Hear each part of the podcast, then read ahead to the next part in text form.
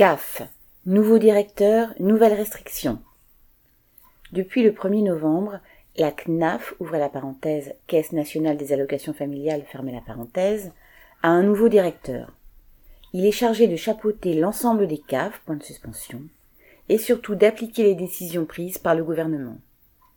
Le directeur précédent, Vincent Mazoric, vient d'être nommé conseiller d'État.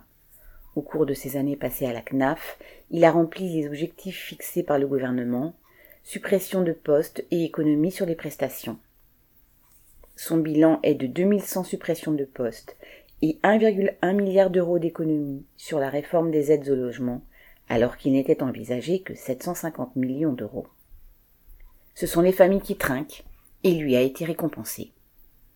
Son successeur est Nicolas Grevel, ancien élève de l'ENA. Il a été directeur du cabinet de François Repsamen, également directeur adjoint du, cabinet de Michel Sapin, de ministre du Travail, entre parenthèses, et dernièrement président de l'ANRU, ouvrez la parenthèse, Agence nationale pour la rénovation urbaine, fermez la parenthèse.